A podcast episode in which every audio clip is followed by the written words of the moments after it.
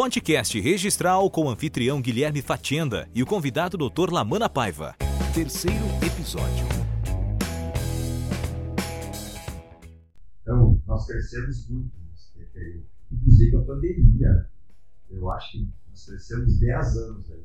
Quem diria que nós teríamos hoje os 228 registros de imóveis interligados? Isso é, é, é interconexão. Estamos interconectados. E o que, que é o certo isso? O certo é o sistema é, eletrônico de registros públicos, que vai informar que é o ONR hoje que tem. Então, operador nacional. Então, o que, que ocorre com isso aqui? Nós vamos ter a interoperabilidade. E o que, que é a interoperabilidade? Aí é a ligação dos 3.600 registradores de imóveis do Brasil, dos 8 mil registradores civis que já estão ali, tudo no setor está, vai pegar servidor de qualquer parte do mundo, sem sair de casa. Parte do Brasil sem sair de casa. Ou às vezes as pessoas ainda se surpreendem. Eu, pelo menos, claro, trabalho numa cidade ainda que é muito interiorana, às vezes as pessoas têm um pouco de dificuldade em acesso ao telefone, internet. Como as pessoas se surpreendem quando a gente afirma no balcão, por exemplo, uma busca de certidão do registro civil. Eu posso puxar daqui uma certidão de Manaus, por exemplo, Isso. através do sistema, e as Isso. pessoas ficam meu Deus, mas. E materializar ainda. As pessoas ainda enxergam, às vezes, o cartório como sendo uma coisa que não, é, é o livrão aquele, é o grandão, Isso. é o livrão do selo, aquele que o senhor falou, o livrão é, lá no antigo. Escrevia um ato lá, uma compreendendo, uma hipoteca e tudo, tu selava o valor aquele correspondente. Entende? Então, tudo isso aí realmente hoje, inclusive aqui no Estado, né, é, tem a materialização da certidão. Isso aí não é, não é nacional para o registro Hoje é nacional. É. Eu materializo aqui, né? Você mesmo assina o filho, né? Exatamente. Se quiser. E nós temos também aqui uma matrícula do imóvel. Se alguém quer uma certidão lá de Capuípe e quer receber na, na quarta zona, na terceira, na segunda, na primeira, na quinta, na sexta, ele escolhe onde quer. E aí vai direto para ele lá materializar. E ainda mais recentemente, agora, doutor, no Rio Grande do Sul, a assinatura digital das matrículas, né? Eu estive ah. presente aqui junto com o senhor, muita honra estarmos lá junto com e para a corregedoria justamente para que se trouxesse mais essa modernidade. Isso, e agora vai sair um, um projeto piloto aí para, digamos, começar a testar a assinatura, porque isso aí tu inicia e não tem volta. Essa é a realidade. Não tem volta com assinatura digital na matrícula. Esse é o grande lance. Não adianta assinar agora, ah, porque tem muitas matrículas a serem abertas. E aí, daqui um tempo, vai lá, vai lá e faz um registro, vai feito o manual. Não. Vai ou não vai? Não é ou não é? E nesse momento atual, que a gente teve toda essa apreciação histórica, como o senhor enxerga, primeiro, em termos de atribuições, quais seriam as outras atribuições, até pensando um pouco na linha do registro civil, do ofício da cidadania, essa oportunidade excelente que a gente tem agora de fazer convênios, eventualmente emitir outros tipos de documentos. É uma coisa que a gente enxerga no balcão, a gente está muito próximo ao cidadão, a gente vê o cidadão chegando e pedindo, nossa, eu queria fazer meu tipo de leitura. Isso. Porque cartório, as pessoas ah. nem pensam em cartório, e vai no cartório, que é, conhece, confia. Uh, RG, emissão de RG, quantas pessoas aparecem todo dia ali para pedir a emissão de RG e a gente, claro, às vezes tem que, tá, vamos encaminhar, claro, para o órgão correto, mas a gente fica pensando quais outras atribuições a gente poderia trazer e quais eventualmente novas tecnologias o senhor vislumbra agora para o futuro imediato e próximo. A tecnologia, vamos começar pelo fim, a tecnologia é um sistema que veio para ficar e não tem volta mais. E começou com aquele provimento 70 e 74, 74 das inovações. Isso. Olha, se não fosse provimento, nós estaríamos muito atrás. Viu? Muito atrás. Esse tipo de coisa que às vezes foi ruim, mas foi bom, né? Foi ruim Exatamente. Então, tu tens que acompanhar essa evolução e, como eu te digo, não tem mais volta. E a tecnologia também é um investimento muito grande que os registradores e notários terão que fazer. É óbvio, isso aí não cai, não vem de graça. Tu tem que ter uma equipe, um, responsável pela TI, né, para estar tá sempre atualizado, tem que estar tá trocando as máquinas constantemente, tendo todos os programas de tecnologia e tudo, né? E o provimento, a provimento e a medida provisória 1085, ele traz o primeiro capítulo sobre tecnologia, por isso essa interoperabilidade. E não é fácil você interligar os, os 3.600 registradores de imóveis, por exemplo. A Espanha tem um sistema registral que é um dos melhores do mundo, a meu juízo. Ela tem 1.100 registradores. Entende? Então, essa interoperabilidade lá para eles é nada. Agora, aqui não. Eles têm uma, uma comunicação muito forte lá. É diferente. Tem internet em qualquer lugar onde você vai. O tamanho da Espanha seria é maior ou menor que o Rio Grande do Sul sozinho? O menor é maior em população, no caso. Né? A Portugal tem a população do Rio Grande do Sul. A Espanha tem 47 milhões de pessoas. Correto? 47 milhões. Então, um país bastante populoso. E sabe, tem um assunto interessante de, de, da Espanha. Lá tem 47 milhões de habitantes e tem mais de 100 milhões de imóveis. A cada um espanhol tem dois imóveis, em função dos estrangeiros que investem muito lá. O investimento é muito grande. Entende? Então, nós temos que nos preparar para essa tecnologia. E quanto às atribuições, cada vez nós estamos preenchendo mais esse espaço em virtude da desjudicialização ou da extrajudicialização. Começou, eu posso dizer, nem foi em 2004, com a Lei 10.931, que criou o, a, a retificação extrajudicial intramuros. Ali foi uma revolução que era era um ato de justiça voluntária, mas que era só por judiciário. Mas, a meu juízo, a primeira extrajudicialização aconteceu em 98, com a Lei 9.514 da Alienação Fiduciária, que levou 10 anos depois para entrar em vigor, correto? O pessoal não aceitava. Mas quando ela entrou em vigor, hoje nós estamos consolidando a propriedade em 60, 90 dias. Quantos anos vai para consolidar uma hipoteca?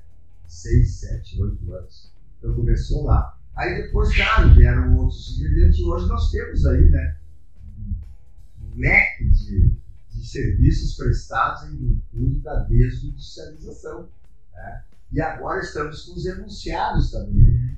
E nós tivemos o, dois enunciados do Rio Grande do Sul ano passado que foram aprovados.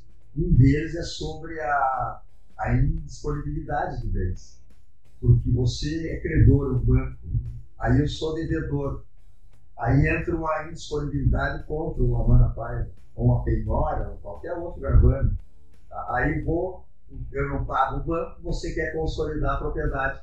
Não poderia, porque o imóvel está indisponível.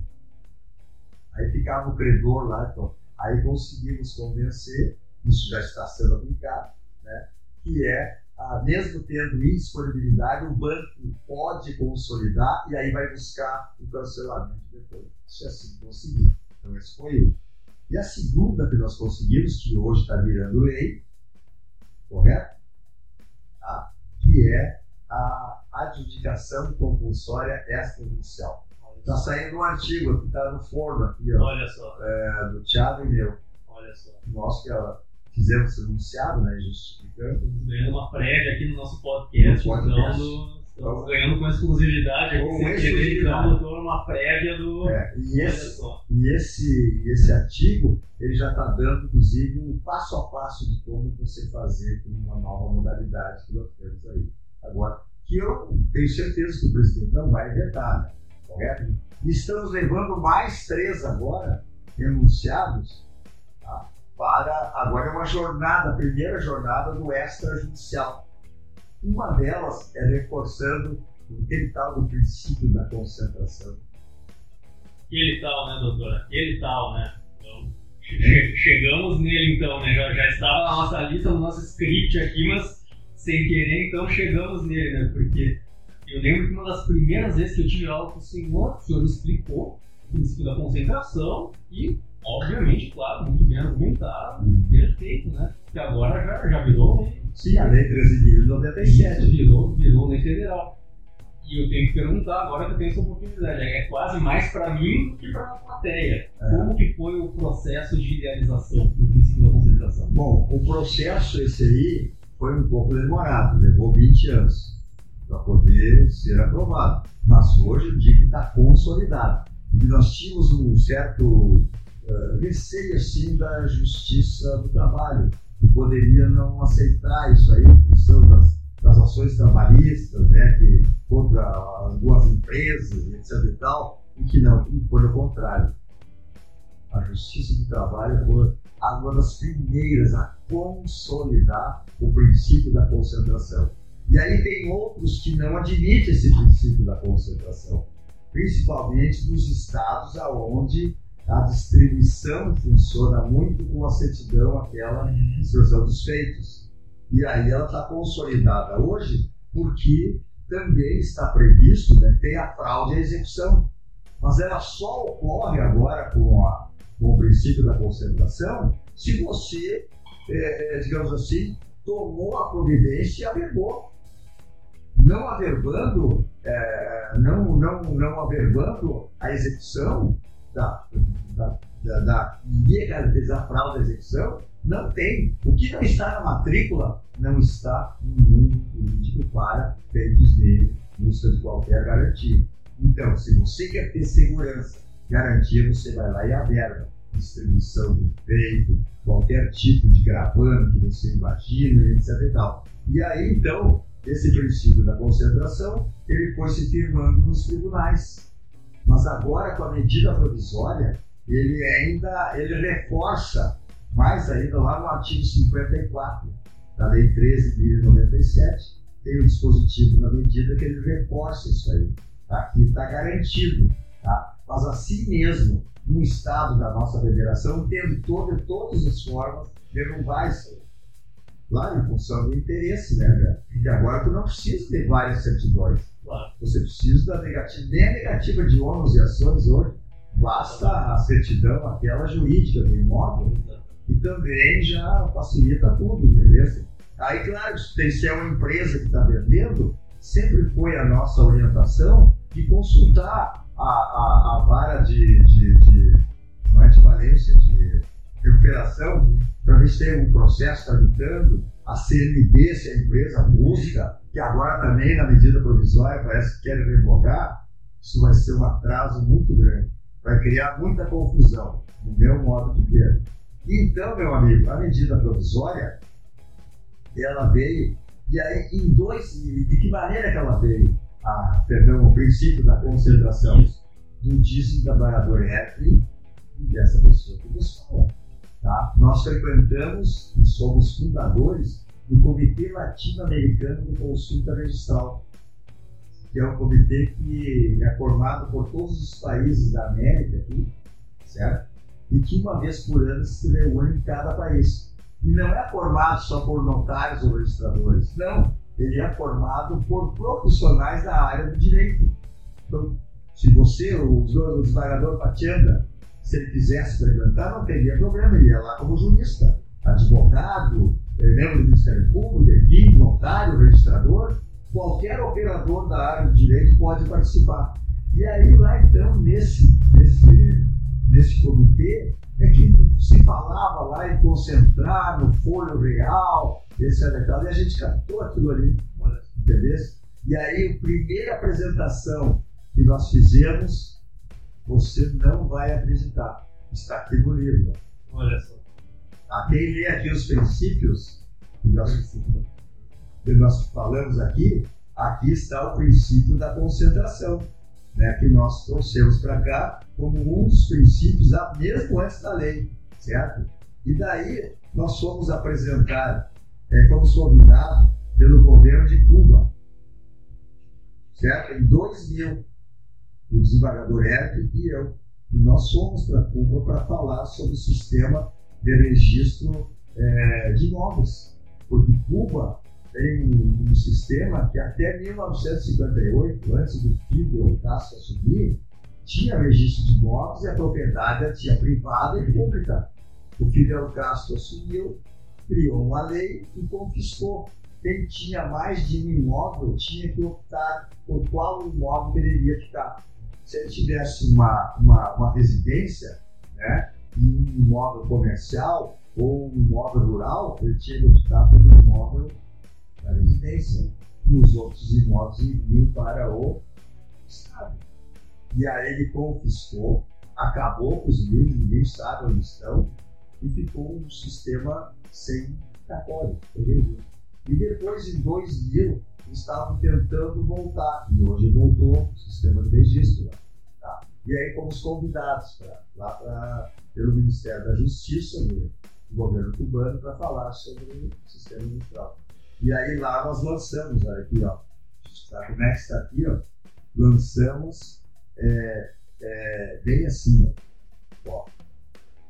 Segunda Jornada Ibero-Americana Direito Registral, efetivada em Cuba, de 16 a 19 de maio de 2001. A delegação brasileira deu especial importância ao princípio da concentração. Esse tema mereceu destaque no relatoria final, onde se fez consignar a seguinte passagem: estudar a proposta do delegado brasileiro com relação ao princípio de la concentração de los administrativos e judiciais, de maneira que estén contenidos em foro real, a fim de possuir uma verdadeira história de la finca. Está aqui. E depois a gente continuou sempre disseminando no Brasil. E hoje está aí a lei. Então, nós estamos fazendo agora uma, um enunciado a pedido né, para reforçar ainda mais e os advogados dêem mais ênfase ao princípio da concentração quando executar com alguém afirma na matrícula que existe um processo tramitando ou que tem uma execução que ele está garantido sempre. A outra emenda, a outra, o outro enunciado que nós estamos encaminhando é sobre o artigo 18, que trabalha com isso aí, da Lei 6766, que é de loteamentos e pergamentos.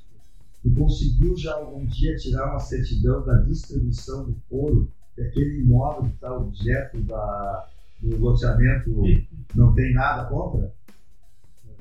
Não tem. Então, até nós pensamos, o Thiago e eu, pensamos em, em colocar um enunciado para valer para todo o Brasil. Isso aí, os fóruns deveriam ter um cadastro, um indicador real ou pessoal. Então, de que jeito real? Ele coloca o endereço do imóvel ou então insere a matrícula do imóvel. A matrícula. Tá? E nós teríamos um cadastro. Então, nós estamos pedindo, em função do artigo 18, para que se estabeleça uma forma de, de criar esse, é, eliminar a, a certidão, essa distribuição, é, em, em função de que os fóruns não estão aparelhados mais a, a fornecer esse tipo de, de, de certidão. Você ouviu o podcast Registral. Fique ligado para novos episódios neste mesmo canal.